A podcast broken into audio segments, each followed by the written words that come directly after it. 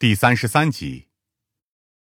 简单的表明了来意之后，刘成仁便有些遗憾的摇了摇头。薛总嘛，公司上下都特别想念他，毕竟在他的带领下，我们才能够发展到今天的地步。可惜，除了用这幅画像缅怀他的贡献，我们什么都做不了。薛总平时对公司上下很好吗？夏灵薇好奇的问道。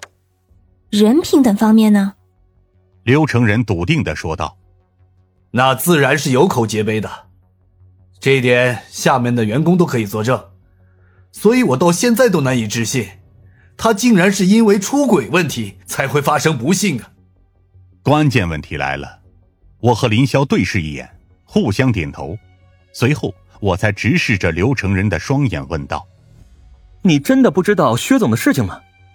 有证据表明，张萌萌在上大学期间，一直得到了省城某个有钱人的资助，你觉得？”那个人会是谁？牛成仁下意识的愣了一下。有钱人？莫非你们怀疑薛总？不，这绝不可能。我担任副总期间，身兼财务经理，对于公司上下的账目流通一清二楚。他从未挪动过公司的款项，遑论资助京城的女大学生啊！好好回忆一下，刘总，这可不是小事。我着重强调了这点。我们的目的，并不是想抹黑薛总的人品，相反，我们是在努力证明他的清白。所以，如果有任何蛛丝马迹，都请您务必配合的回想起来。并非我不想配合，我和刘总关系密切，对他的家庭环境也一清二楚。事实上，在案发之前，我真的从不知道他竟然和一个清华出身的女白领有染。林霄对我使了个眼色。我才意识到时机差不多了，追问下去也得不出答案，所以才换了个话题。那您能回忆一下，在薛总出事前后那短暂的时间里，他有什么变化吗？这个问题倒是让刘成仁迅速凝重的回想了起来。呃，有关这个，其实我大概有一些印象。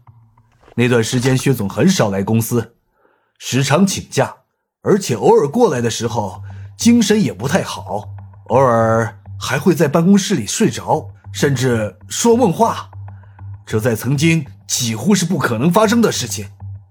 值得注意的反常，当夏灵薇将这些笔记记下来之后，我才向刘总告辞，离开了这家房地产公司。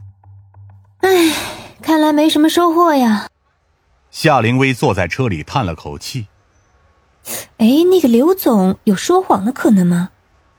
我和林霄几乎是异口同声的说道：“不，他说的，他说的确是事实。可是这样的话，线索不就断掉了吗？”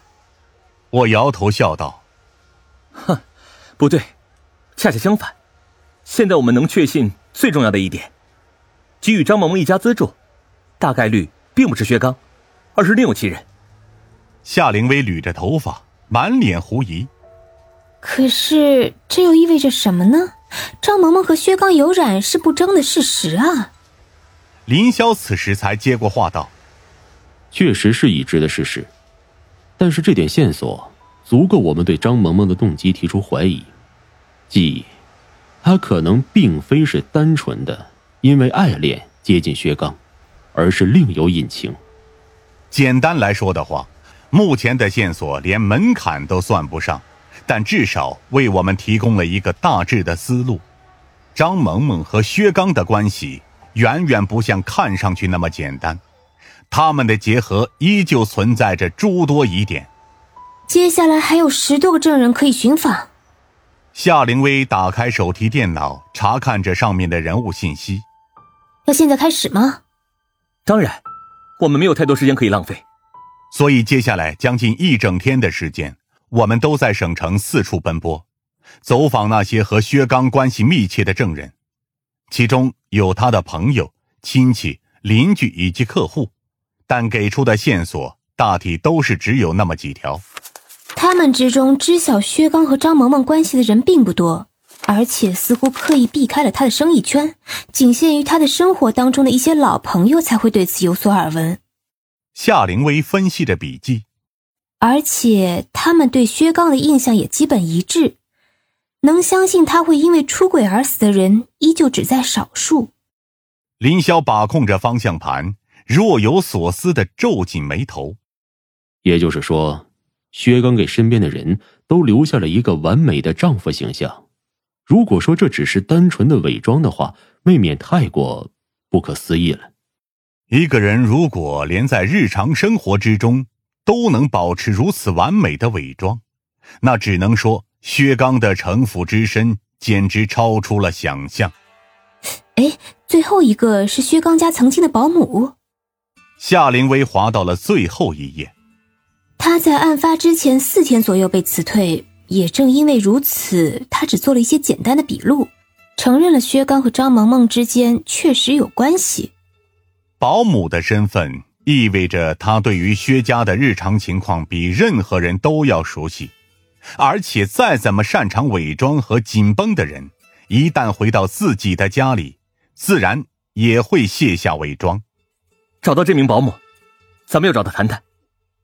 我们在一家家政服务公司找到了那个年轻的保姆，她看上去不过二十多岁，粗糙的皮肤和有些生涩的口音都意味着她是农村出身，而且面对我们的时候，她也表现得很是拘谨。